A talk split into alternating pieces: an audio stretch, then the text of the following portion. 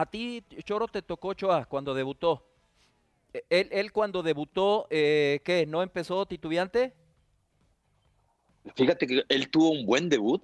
Tuvo- Ajá. creo que debuta en el partido con Monterrey que, que ganamos 3-2, Julito, y, Sí. y tuvo un par de tapadas y los goles no fueron por error de él, ¿eh? Lo Sí, pasa pero que después, ha- él, él- él- eh, después él no es titular porque llega Ruggeri pues, y termina trayendo a Ceja, Exacto. Que, venía por, por lo traía Ruggeri, entonces por eso Memo en ese lapso termina perdiendo titularidad, pero después vuelve y ya después no lo sacaron más a Memo.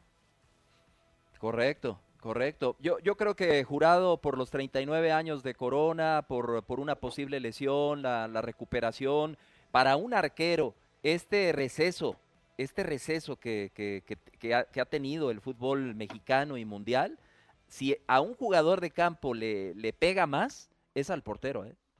O sea, eh, eh, y bueno, y Navia no me va a dejar mentir. El delantero en, en una semana, en dos semanitas, ya está otra vez en el toque y en el entendimiento. El portero, para que vuelva a agarrar otra vez el, el- el trabajo, las distancias de, de la portería, la ubicación, las salidas. Uf, yo creo que eh, la posición que más pierde con este parón es, es la portería. Y, y a José de Jesús Corona yo creo que le va a costar en el regreso. Ah, a ver qué termina pasando. Y le digo, Corona no sube los entrenamientos a TikTok, Juliao. La HUD sí. No, no. La HUD entrena re bien, ¿no? Pero en el TikTok nada más.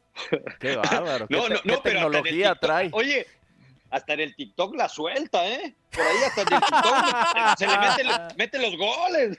Y, y el rival es la maceta ahí del jardín y se la deja ahí a bocajarro.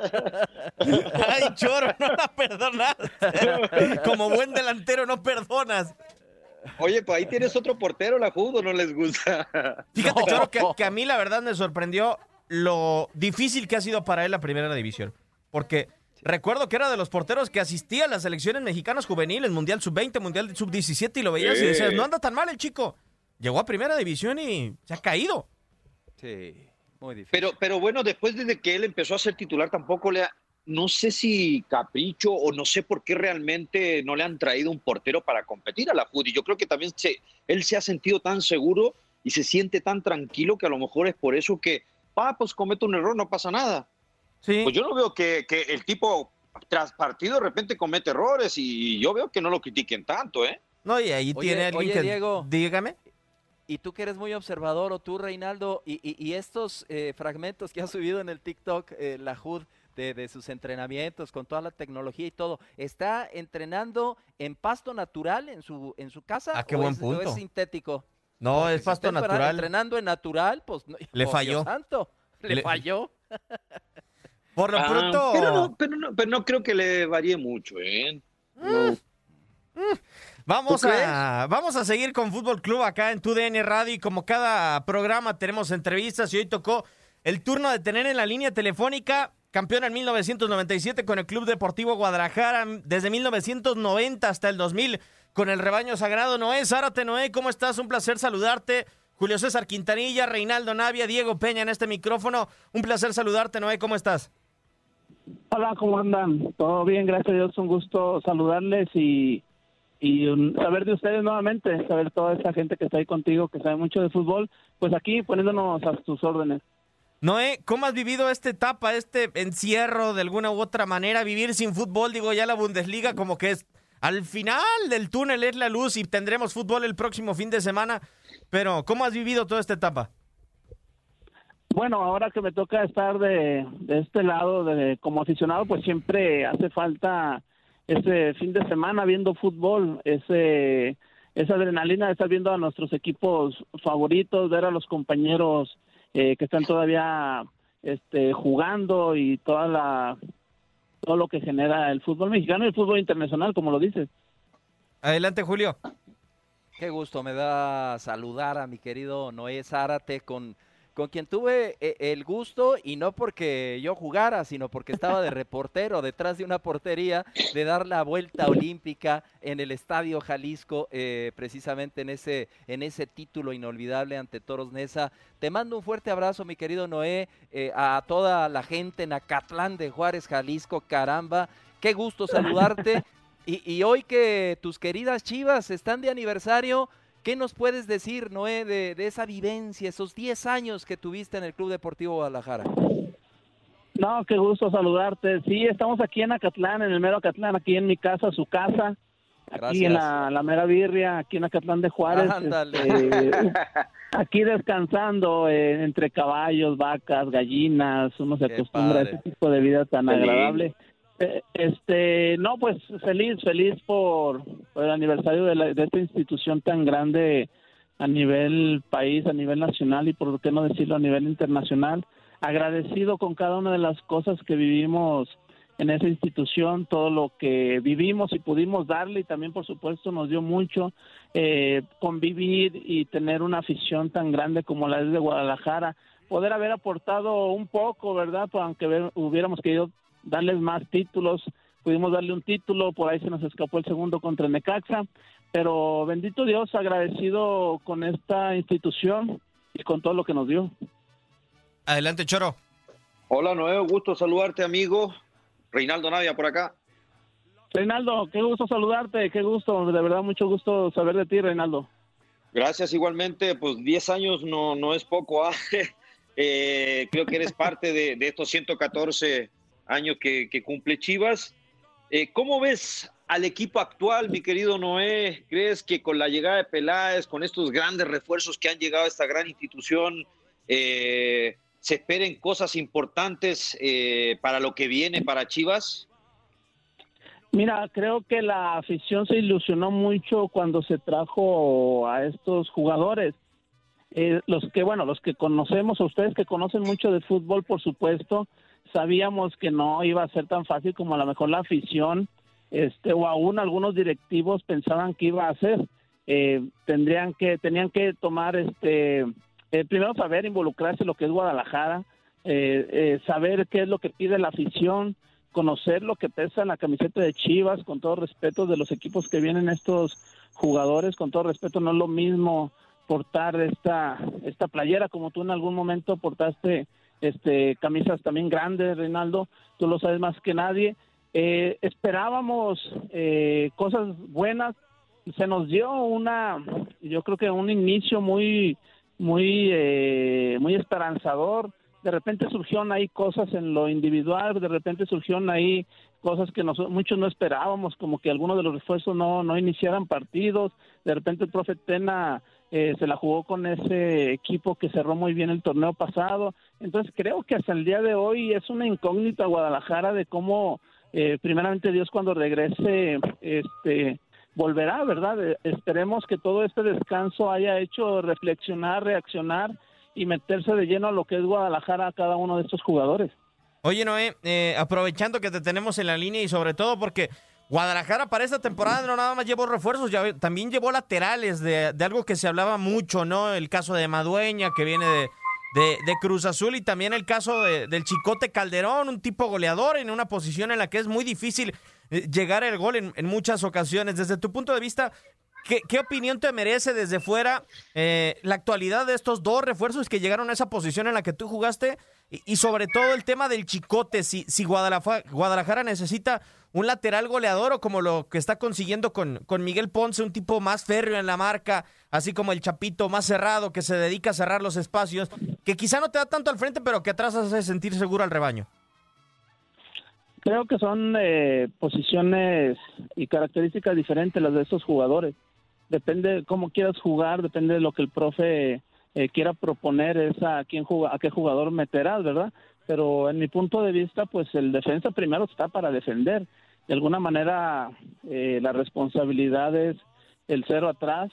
Ya si podemos de alguna manera ayudar o ir al frente para poder apoyar a los compañeros, pues excelente, pero creo que de repente perdemos de vista el sentido, tareas que cada jugador debe tener dentro de la cancha y son buenos jugadores, son excelentes jugadores, ya los mostraron en sus clubes, entonces ahora la prueba de fuego la tienen aquí en Guadalajara, vuelvo a repetir, eh, eh, con todo respeto, no es lo mismo jugar en Necaxa que en Chivas. Claro. Este, no solamente por la camiseta, no solamente por todo lo que envuelve Guadalajara, sino por la responsabilidad que tienes hacia no hacia no hacia un estado como es el de Jalisco, sino hacia una nación donde Guadalajara tiene aficionados en todo en todo este territorio. Entonces, eh, eso creo que es lo más pesado para un jugador, el saber con quién te estás involucrando a nivel afición, en nivel este estatus, porque si, si, si, por ahí vemos, Guadalajara se conforma por la, la mayoría de sus aficionados son gente trabajadora, son gente este obrera, son gente que, que le cuesta mucho eh, comprar un boleto y creo que cuando el jugador este, se involucra con esto, se empapa con esto, creo que de ahí sale esa motivación para dar todo lo que tiene, su mejor fútbol y por supuesto también el mejor fútbol que podemos tener es fuera de la cancha. Entonces creo que ahí nos ha faltado a algunos jugadores el dar ese, ese extra. Entonces esperamos que todos estos jugadores puedan eh, empaparse de todo esto que es Guadalajara, que poco a poco lo están asimilando. Ojalá den el, el estirón porque creo que todos como aficionados y como jugadores anhelamos y deseamos esos lugares, esos primeros lugares que siempre merece y ha estado Guadalajara. Por supuesto. Diego, Diego, nomás, totalmente de acuerdo con Noé eh, eh, y con todo respeto también, pero hay que ser realista y tú lo dijiste, Noé. Yo creo que más allá de Chivas, Necaxa, eh, las presiones, las obligaciones que hay en ese tipo de instituciones son muy diferentes a, la de otros equipos y no es por menospreciar o mirar en menos a, como tú dices, Necaxa por dar un ejemplo, pues la verdad, Chiva América, pues son clubes que realmente tienes que de inmediato llegar a dar resultados, porque te exigen ganar el campeonato eh, y ganar el siguiente y ganar el siguiente. Entonces, pues yo estoy totalmente de acuerdo. Nomás preguntarte, Noé, la última, eh, ¿qué tanto podrá afectar esta para, no? Porque estamos hablando ya casi de dos meses, ¿no? De, de para que lleva los jugadores más allá de que estén cada uno entrenando no en, en, su casa, pero tú sabes que no es lo mismo entrenar en un espacio corto a un campo de fútbol, ¿no?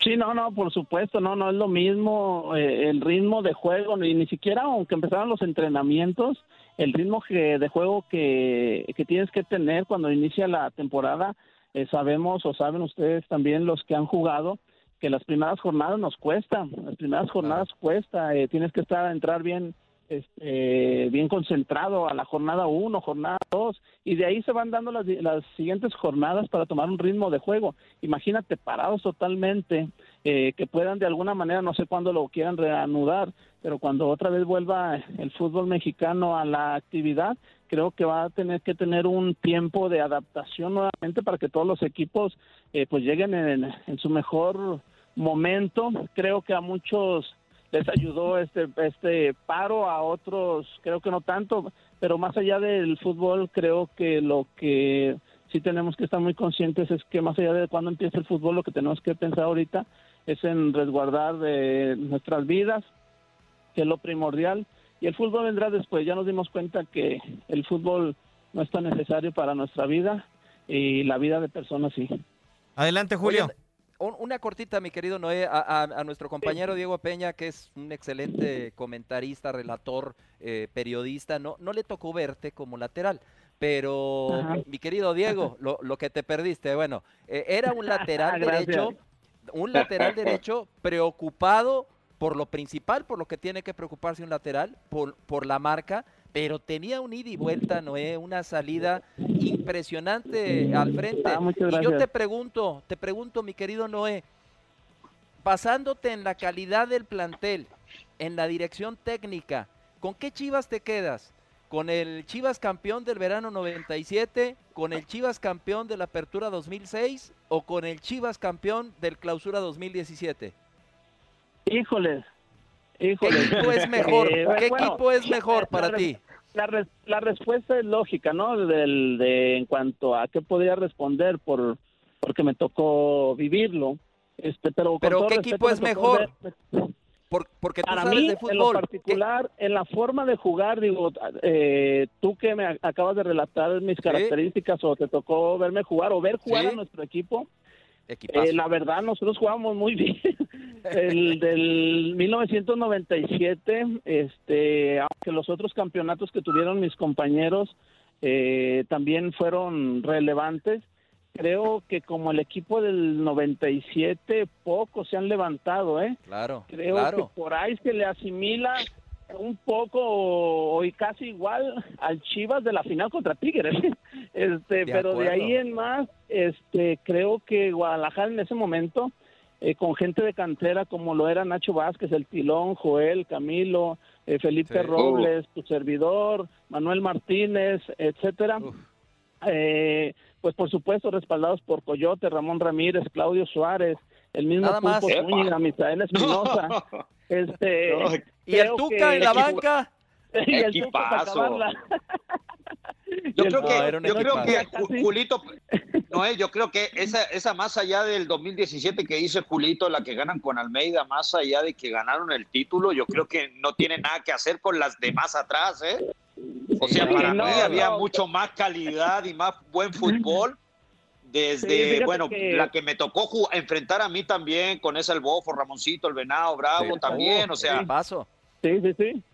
Sí, sí, sí. Sí, no, eh, en esa que tú dices de Bofo, Ramón, si te das cuenta, eran jugadores con individualidades muy puntuales. eh, que el. Bofo Sí. te cambiaba el partido eh, En un dos segundo. tres. Sí, Ramoncito claro. Morales con su di- dirección y su capitanía eh, te levantaba el equipo de estar abajo, etcétera, etcétera. Pero a lo que me refiero como equipo, como Sí, fútbol, creo que el del 97, creo que hasta lo- en mi punto de vista muy humilde de lo poco que sé de fútbol, creo que jugábamos hasta cierto punto por nota. Este, creo que eso es lo que recuerda la gente, la gente nos sigue recordando este, Sí, por todo sí, lo que vivieron. Y, ma- pues por supuesto, nosotros por ahí nos colgamos de, de Ramón Ramírez, de Coyote, pero creo que la gente también se acuerda de Camilo Romero, la gente también se acuerda del Tilón Chávez, la gente también se acuerda del de Matador. todos. Sí, de acuerdo. Todos. etcétera, etcétera. Entonces creo que marcamos una época, sí por el campeonato, que pudimos haberlo coronado mucho mejor con en el 98 contra Con Necaxa. Necaxa, el no, se, no se pudo, este, exactamente no se pudo, pero creo que ese del 97 creo que es un equipo eh, que difícilmente se vuelve, se va a volver a repetir Guadalajara o De otro. acuerdo. Esperemos que, que pueda haber esa conjetura, que pueda haber esa amistad, esa, esa solidaridad que había y que ha habido en los equipos campeones que ha tenido Guadalajara, o en lo particular que me tocó a mí, en esa hermandad, todavía yo veo a Camilo y a Joel y somos como amigos, somos familia, somos hermanos y nos, ve- nos veíamos como tal dentro de la cancha, entonces creo que eso es lo que Guadalajara tiene que ir implementando en sus equipos si es que se quiere volver a ser campeón. Por supuesto. Qué, qué- qué diplomático, mi querido Noé. Yo voto por Noé Zárate para alcalde de Acatlán de Juárez. A ver si no lo vemos pronto por ahí. Noé, por lo pronto te queremos agradecer por tu tiempo. Un placer platicar contigo. Muy buena charla. No, no, no, gracias a ustedes y estoy para servirle cuando gusten. Gracias. Pronto nos vemos por allá para una buena birria. un abrazo, Noé, No, cuídese. cuando gusten. Tienen las puertas abiertas acá de Acatlán de Zárate, digo, Acatlán de Juárez. Gracias. un abrazo. No, eh. Un abrazo a todos. Bye, bye. Noé Zárate, campeón con las Chivas Rayadas de Guadalajara en 1997. Ah, ah, creo, Julián, que qué debe de ser vecino de Isidoro el. Chololo Díaz, ¿eh? Muy cerquita, muy cerquita, ahí está el Chololo. Imagínate nada más qué, qué birria nos prepararían ahí este par de, de leyendas de las Chivas Rayadas. Yo después Uh. de Sergio Lugo Barrón, lateral derecho de Chivas. Ah, yo pensé que decía Zárate. de la birria. No, yo después de, de- como lateral, después de Sergio Lugo, no es Zárate. Y después me cuesta mucho trabajo encontrar un buen lateral derecho con Chivas. ¿Ni el Cuatro- Chapito? Cuatro, No, el Chapito, por favor, No. fue improvisado, Cuatro. Diego. cuatro etapas, ¿no? Podríamos decir, Julito, pues la de Chava Reyes, toda esa generación de Chivas veterana, Ujú. la del 97, la del 2006 y bueno, la de ahorita que para mí no, no, no le Ha llega a los tenido, talones. ha, ha tenido de todo Guadalajara. Vamos a ir a la pausa y vamos a seguir teniendo más entrevistas en Fútbol Club. No se lo pierda a través de tu DN Radio. Pausa y volvemos.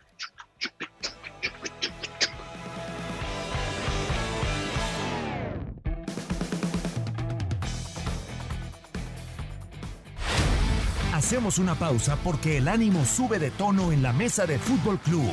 Regresamos.